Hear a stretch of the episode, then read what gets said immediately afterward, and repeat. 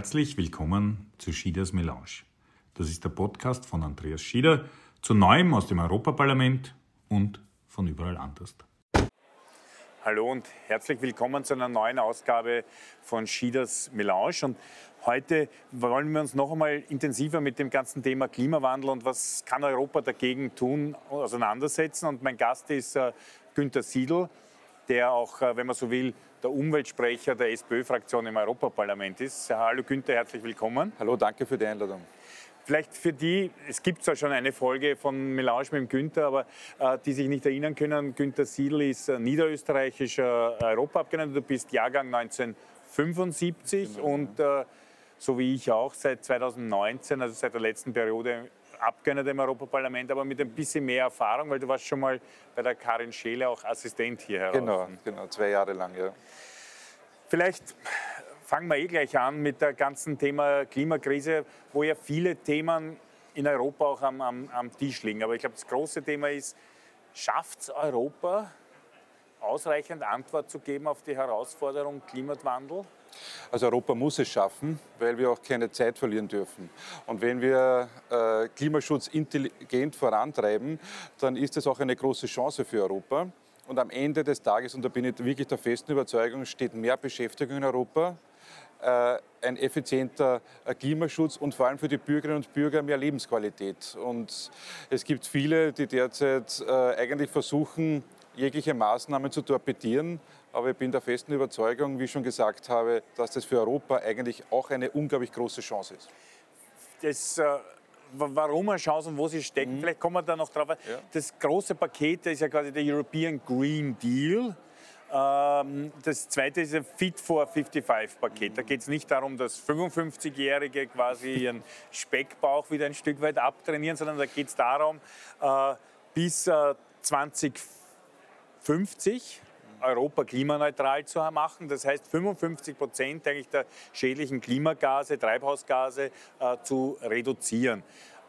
Was sind da deiner Meinung nach eigentlich so die zentralen Punkte an dem ganzen Paket? Das sind ja unzählige Gesetze. Genau, es ist ein, es ist ein, ganz ein großes äh, Paket mit, verschied mit verschiedensten äh, äh, Teilen, die in, eigentlich überall hineinwirken. Und ich glaube, Europa muss auch jetzt nicht nur Klimaschutz äh, als Umweltmaßnahmen denken, sondern auch kohärent sein, auch in den verschiedenen Bereichen, wie beispielsweise der Handelspolitik. Wir schnüren mit dem Green Deal ein unglaublich großes Paket, mobilisieren 1000 Milliarden Euro und gleichzeitig sind wir mit unserer Handelspolitik für 16 Prozent der Abholzung der Regenwälder verantwortlich. Das heißt, Europa muss hier wirklich in allen Bereichen den Green Deal äh, mitdenken. Und ich möchte zur, zur, Chance kommen, weil das ist, glaube ich, ganz wesentlich. Und das ist auch etwas, äh, was wir auch positiv transportieren müssen, weil es gibt viele, die sagen derzeit, liebe Wirtschaft, liebe Landwirtschaft, äh, liebe Bürgerinnen und Bürger, wir schützen euch vor den Maßnahmen der EU und das wird nicht funktionieren, weil die Klimakrise ist da und es geht darum, äh, in allen Bereichen Menschen positiv äh, zu begleiten und ein positives Zukunftsbild äh, zu zeichnen. Und das geht ja auch mit, für uns ist ja Klimaschutz auch, auch breiter gedacht. Es geht auch um Investitionen in die Infrastruktur, in öffentliche Infrastruktur mhm. wohlgemerkt, den Ausbau der Bahnnetze, des öffentlichen Verkehrs, darüber hinaus in äh, Internetleitungen, die auch funktionieren. Der meistgehörte Satz hier in der Corona-Pandemie war Can you hear me? Ja. im Europäischen Parlament. Und äh, es geht äh, um Investitionen in Forschung und Entwicklung.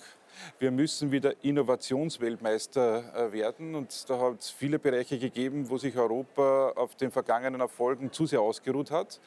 Und für uns ist es auch wichtig, die Wege zu verkürzen in allen Bereichen. Ob das der Weg zum Arbeitsplatz ist oder auch der Weg unserer Lebensmittel quer durch Europa. Aber der, der, Klimawandel ist ja, du sagst ja, wir müssen die, die Fragestellung lösen, weil er ist, er ist präsent, genau. er ist da. Äh, jeden Sommer gibt es neue Rekordmeldungen und gleichzeitig steckt ja auch ein ordentliches Stück sozialer Ungerechtigkeit im Klimawandel, weil die Leute, die am meisten draufzahlen, sind die mit einem geringen Einkommen, die nicht den schattigen Garten dem Swimmingpool sich leisten können, die öffentliche Infrastruktur brauchen, mhm. die gleichzeitig aber auch nicht so sehr die Verursacher sind, nicht? Genau, weil die genau. großen Verursacher sind die großen äh, äh, globalen Industriebetriebe und äh, natürlich im privaten Bereich jene auch mit die Privatjets, zum Privatjets genau. dicke Autos und, und, und. Also aber du hast gesagt, die Handelspolitik und da kommt Mhm. immer so ein, eine Angst, die Arbeitsplätze. Wenn Europa weiterhin auf den Klimawandel setzt, dann gehen Arbeitsplätze in Europa verloren. Aber da hat ja das Europäische Parlament mit dem CO2-Grenzausgleichssystem CBAM, also ist jetzt als Kompliziertes genau, Konstrukt. Wort ja. Ungetüm, Ja, aber ja. im Wesentlichen heißt es ja, wenn man CO2-freundlich hier produziert, dass Importe aus dem Ausland, also außerhalb der EU, die nicht so CO2-freundlich sind, einen Aufschlag kriegen, Genau. damit die Investitionen sich in, in, in, in CO2-freundliche Industrie auch auszahlen in, Genau. in Europa. Und auch hier es geheißen, das wird Arbeitsplätze in Europa kosten. Und dieselbe Diskussion führen wir gerade beim Lieferkettengesetz. Es wird gesagt, ein Lieferkettengesetz, ein strenges und effizientes Lieferkettengesetz wird in Europa Arbeitsplätze kosten. Das glaube ich nicht. Es wird die europäische Wirtschaft schützen. Äh, Jene Produzenten, die hier sich an, an ökologische und soziale Standards halten, dürfen nicht benachteiligt werden gegenüber jenen, die außerhalb Europas genau auf diese Dinge pfeifen. Und äh, ich glaube wirklich, dass das äh, wesentlich ist, auch für die Wettbewerbsfähigkeit äh, Europas. Und in diesem Zusammenhang äh, gibt es unglaublich viele Ängste. Und ich glaube, es geht um diese positive Erzählung, die wir äh, auch vorantreiben müssen, dass am Ende des Tages Europas Wirtschaft gestärkt ist, mehr Lebensqualität, mehr Beschäftigung. Äh, und man muss ja auch ganz offen sagen, wo, wann war die Abwanderung? Die Abwanderung war die letzten 30 Jahre wo sich äh, Industrien verabschiedet haben aus Europa. Und wir werden mit Sicherheit nicht mehr jeden äh, äh, T-Shirt-Produzent nach Europa zurückholen, aber es muss die zentrale Kraftanstrengung äh, der Europäischen Union sein, wieder Produktion hier äh, zurückzuholen, ob das jetzt die Frage von Medikamentenproduktion oder ähnliches ist, auch im technologischen Fortschritt. Früher Nokia, Olivetti, das waren weltweite Ja. Tanker, gibt es spielen keine Rolle mehr. Und äh, das hat, glaube ich, die Europäische Union wirklich erkannt und setzt viele, viele Initiativen in diesem Bereich. Und ich glaube, dass das auch ohne dem werden wir nicht voran Das heißt, ein, ein Kontinent der kurzen Wege und mit ein bisschen mehr wieder äh, äh, auch Sicherheit in der Produktion. Nicht? Weil was du angesprochen hast, Medikamente, da geht es ja nicht nur um die Umweltbelastung, um die Arbeitsverhältnisse äh, vor Ort, sondern geht es auch darum, Verfügbarkeit zu haben, wenn die Lieferketten zusammenbrechen. Genau, das hat uns Corona gezeigt. Die Corona-Pandemie hat gezeigt, wie abhängig äh, wir von anderen Teilen äh, dieser Welt sind. Äh, und der Ukraine-Krieg hat das jetzt noch verstärkt. Und es geht äh, darum, Europa unabhängiger zu machen und die Wege, auch der, Transportwege vor allem auch zu verkürzen. Daher ein ganz wesentlicher Punkt. Äh, sind wir auch so gegen das äh, Freihandelsabkommen Mercosur, weil das äh, wirklich ein massiver Nachteil gegenüber den europäischen Strukturen ist. Und weil wir diese hohen Standards, die wir jetzt auch uns selbst setzen, auch nicht mehr zerstören dürfen durch derartige Freihandelsabkommen, weil Freihandel bedeutet, dass hohe Standards nach unten gedrückt werden. Vielleicht, ich habe mir nämlich nur rausgesucht, was es alles gibt. Das Grenzausgleichssystem, äh, die Überarbeitung des EU-Emissionshandelssystems, die Verordnung über Landnutzung und Forstwirtschaft mit dem lustigen LULU-CF-Abkürzung. Äh, Holzbiomasse, Kaskadenprinzip, Energieeffizienzrichtlinie, Energieeffizienz bei Gebäuden, äh, Ergänzung der Richtlinie für Emissionsnormen für Personenkraftwagen, Nutzfahrzeuge, Altbatterien, Recycling, damit man die Rohstoffe rausgibt und, und, und. Also eine lange Liste von, nur dass man mal den, Sieht, den. Zuschauern auch Ja. sagt, es ist ein umfassendes Thema, Genau. aber ich wollte auf, auf zwei vielleicht ein bisschen näher eingehen. Das eine ist die EU-Waldstrategie, Mhm.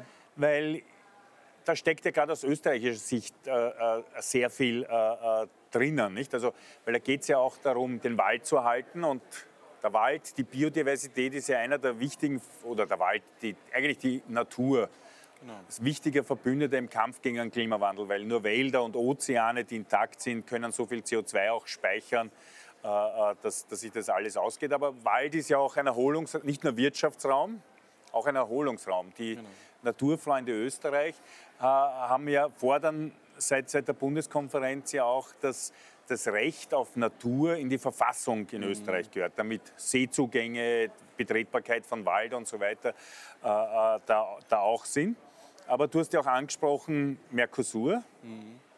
Dass wir ja auch als Europa nicht wollen, dass für unsere Produktion, egal ob es um Kakao, Soja, Rindfleisch oder was in Kaffee geht, dass da Regenwälder abgeholzt werden. Genau, genau. Und es ist ja die Initiative der Europäischen Union gewesen, äh, die Wälder zu stärken, ganz wesentlich auch im, im Kampf gegen den, den Klimawandel die, äh, die, Stärkung der Wälder außerhalb Europas, wie ich schon angesprochen habe, äh, durch unsere Handelsbeziehungen, wo wir 16 Prozent der Regenwälder zerstören. Äh, das kann nicht sein und das muss auch hier ein klarer Schlussstrich gezogen werden. Aber auf der anderen Seite auch die europäischen Wälder wieder stärken, weil man muss ganz offen sagen, in vielen Mitgliedstaaten wird hier gnadenlos abgeholzt von Konzernen und äh, ich habe mir selbst in Rumänien ein Bild ja. davon gemacht, äh, wie das aussieht.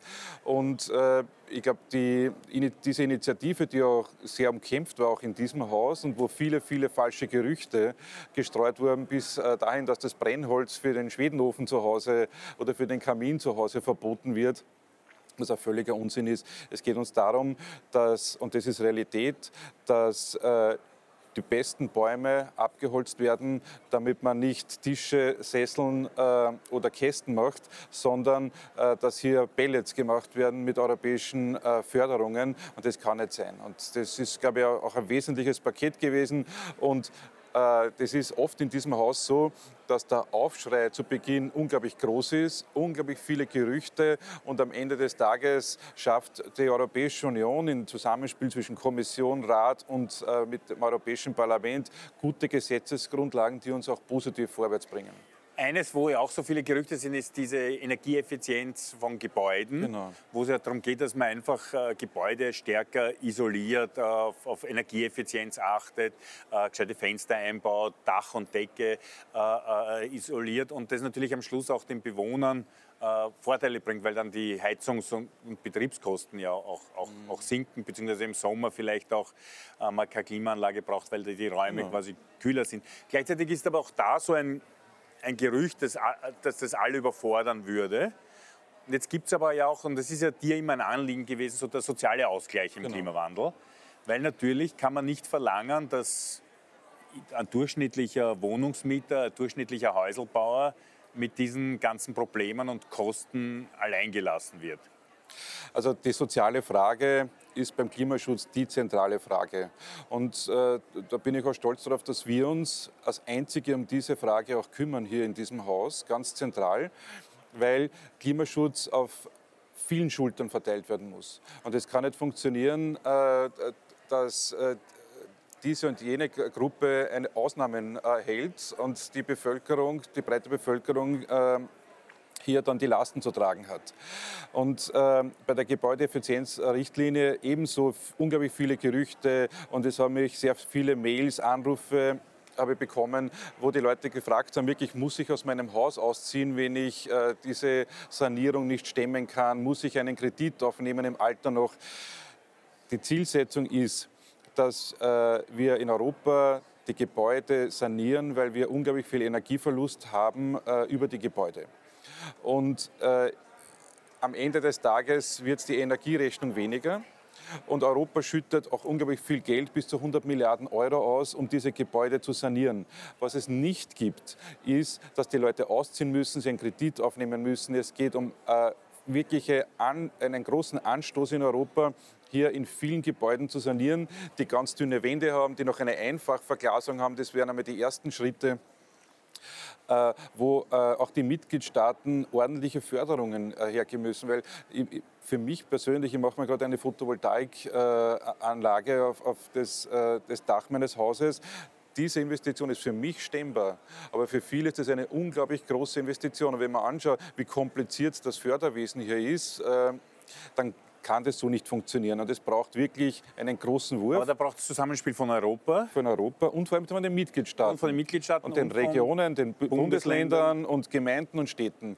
Und äh, das ist viel zu kompliziert noch immer, das Förderwesen. Und wenn man sich denkt, was Geld ausgeschüttet wird, muss man auch als Europa aufpassen, dass die Mitgliedstaaten das nicht gleich zum äh, Stopfen von Budgetlöchern verwenden. Das heißt, ein bisschen, nicht jeder, also das System funktioniert ja so, Europa gibt Geld her an die genau. Mitgliedstaaten. Ja. Und jetzt liegt es aber auch daran, dass die Mitgliedstaaten das sozial ordentlich gerecht, umsetzen. ordentlich, ordentlich umsetzen, umsetzen, und auch gleichzeitig den Behördendschungel auch ein bisschen reduzieren, nicht? Weil manchmal, was du einreichen musst für... Ganz kompliziert, ganz kompliziert. Und es wäre viel einfacher. Man könnte auch sagen, beispielsweise, du machst eine Photovoltaikanlage, wir zahlen dir 60, 70, 50 Prozent, ja. je nachdem, was man will, äh, wenn man das haben will. Und das, das, gilt für alle Bereiche, auch für die Sanierung, äh, für neue Fenster und vieles mehr. Und das wären wirklich Förderungen. Das Geld ist da, das Geld wird von Europa auch ausgeschüttet, äh, aber die Mitgliedstaaten müssen es auch ordentlich umsetzen. Aber auszuziehen äh, oder einen Zwangskredit aufzunehmen, äh, das ist alles Blödsinn.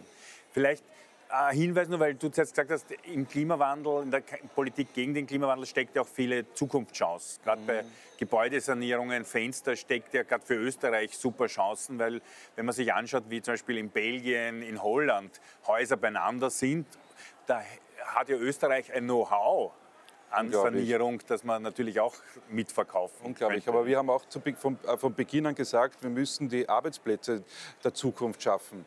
Weil äh, das Problem ist, dass wir, äh, wenn man Photovoltaikanlage montieren will, dass man einen Elektriker findet, der das macht. Ja? Äh, da haben wir viel zu wenig Fachpersonal, das haben wir von Beginn an gesagt. Äh, Klimaschutz bedeutet auch neue Jobs der Zukunft und äh, da muss man jetzt auch in die Ausbildung investieren. Da sind die Mitgliedstaaten auch massiv gefordert. Es kann nicht sein, dass man die Herausforderungen äh, ja. Äh, der, der, Zukunft mit Konzepten der Vergangenheit, was auch Beschäftigung betrifft. Aber angesichts des Arbeitskräftemangels hat man da ein bisschen was verschlafen, auch in den letzten fünf Jahren, sagen wir mal. Nicht? Durchaus. Und es gibt ja auch ähm, äh, äh, tolle Initiativen, wie beispielsweise auch in Niederösterreich das Klimaschutzkompetenzzentrum, ja. das, äh, das Sven, äh, Sven Herkowich als damaliger AMS-Chef initiiert hat, gemeinsam mit dem BFI, wo es genau darum geht, Jobs in diese Richtung zu forcieren und neue Zukunftsjobs äh, auch auszubilden. Du vielleicht zum Abschluss zwei oder drei Fragen. Nämlich das eine ist das Renaturierungsgesetz. Mhm. Ist ja groß umstritten, entscheidet sich äh, dieser Tage im Europäischen Parlament, genau. so wie es ausschaut, wird die rechte Hälfte des Hauses, die konservative Hälfte des Hauses, dieses wichtige Gesetz zum, zu Fall bringen. Mhm. Wie siehst du das?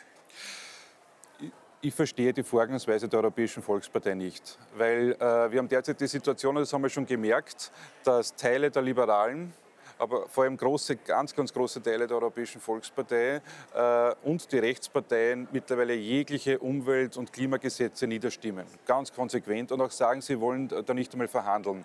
Und am Ende des Tages wird das nur die Rechtsparteien stärken, weil die sagen, es gibt keinen Klimawandel, wir müssen nichts machen und es hat alles keinen Sinn. Und bei diesem Gesetz, das wäre eine große Chance, äh, hier produktiv etwas zu verändern. Es gibt sicherlich äh, den einen oder anderen Punkt, den man verbessern muss. Das ist gar keine Frage. Äh, das haben wir auch immer gesagt von, äh, von Beginn an. Aber es kann nicht sein, dass es hier eine Blockadehaltung ab dem ersten Zeitpunkt gibt und sagt, wir verhandeln nicht, das war ja der Fall, ja. wir verhandeln nicht, wir wollen nicht darüber reden, wir werden das niederstimmen. So kann es nicht sein, weil das Renaturierungsgesetz, die Verordnung zur, zur Wiederherstellung der Natur, äh, will jene äh, Eingriffe in die Natur wieder rückbauen, die damals in den 60er, 70er und auch Anfang der 80er Jahre in einem unglaublichen Fortschrittsglauben äh, passiert sind, wo wir heute die Hände zusammenschlagen. Und es geht darum, mehr Lebensqualität äh, zu schaffen, die Biodiversität äh, zu stärken, aber auch die, die Pestizidausbringung zu reduzieren. Äh, wir müssen etwas tun weil, wir, weil unsere Umwelt insgesamt in einem sehr, sehr schlechten äh, Zustand ist.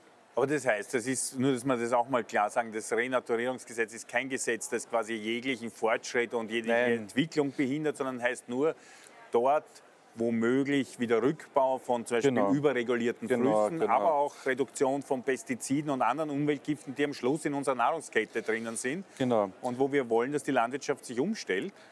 Wo wir auch fordern, und das fordern wir auch als, als SPÖ-Delegation im Europäischen Parlament, dass es hier viel, viel mehr Forschungsinitiativen gibt für echte Pestizidalternativen zu den herkömmlichen Umweltgiften, weil eines ist schon Fakt. Das äh, äh, das Europäische Umweltbehörde hat jetzt eine Studie veröffentlicht, dass 10 Prozent der Krebserkrankungen direkt auf Umweltgifte zurückzuführen sind. Es sind nicht nur Pestizide, aber es geht auch um die Luftqualität äh, und unsere Böden in Europa sind in einem ganz, ganz schlechten Zustand. Und wenn wir wollen, dass wir wieder äh, hier Verbesserungen erreichen, dann müssen wir auch die gesetzlichen Initiativen und die gesetzliche Basis schaffen. Und, und äh vielleicht eine Frage, weil die nämlich jetzt auch aktuell ist und damit ein bisschen zu tun hat, ist, äh, du, du setzt dich ja auch immer massiv gegen Gentechnologie ein. Also sprich, äh, für genfreie Landwirtschaft, genfreie Nahrungsmittel. Jetzt gibt es ja diese neue Diskussion über diese Genschere, also wo man nicht, äh, wenn man so will, fremde Gene hineinbringt, aber äh, auf, der, auf der DNA quasi eine Genveränderung bei, bei, gewissen Saatgut und so weiter macht, damit sie klimaresistenter, schädlingsresistenter und dergleichen mhm. sind. So eine Sache, wo jetzt manche sagen, das liegt dazwischen. Manche sagen, es ist Gentechnik. Eine schwierige Diskussion und jetzt vielleicht für die letzten paar Minuten überhaupt ein, ein Höllenthema, aber ja, vielleicht eine ganz kurze Sendung. Ja. Also ich, du hast das ganz zu Beginn angesprochen, 2007, 2008, zwei Jahre lang war ich Mitarbeiter äh, auf der Karin Schelle, der damals im Umweltausschuss äh, tätig war und wir hatten damals dieselbe Diskussion und es ist gesagt worden, äh, wir werden die Ernährungssituation verbessern äh, die, weltweit äh, mit der Gentechnik. Es wird weniger Pestizide äh, brauchen, äh, weil man hier ähm, weil hier sozusagen die, die pflanzliche Entwicklung äh, sie verbessert äh, und, und die Pflanzen gestärkt werden äh, und vieles mehr. Fakt ist, dass nichts von dem eingetreten ist. Und dieselbe Diskussion äh, äh, führen wir heute, jetzt ganz aktuell. Äh, und äh, ich war damals skeptisch und bin heute skeptisch, äh, dass mit Gentechnik alles besser wird, weniger Pestizide, weniger Allergien und vieles mehr. Auch Allergien waren damals ein Thema, mhm. es ist gesagt, und die Allergien wird es in ein paar Jahren nicht mehr geben. Mit der Gentechnik genau das Gegenteil ist die, äh, der Fall. Die Allergien breiten sich massiv aus und viele Menschen leiden unter, unter den Beschwerden. Man kann einen Strich darunter machen, es wird derzeit als Mogelpackung verkauft. Es wird gesagt, es ist alles neu mit den neuen Gentechniken, aber in Wirklichkeit äh, wird sich nichts ändern. Alter Wein. alter Wein in neuen Schläuchen, genau.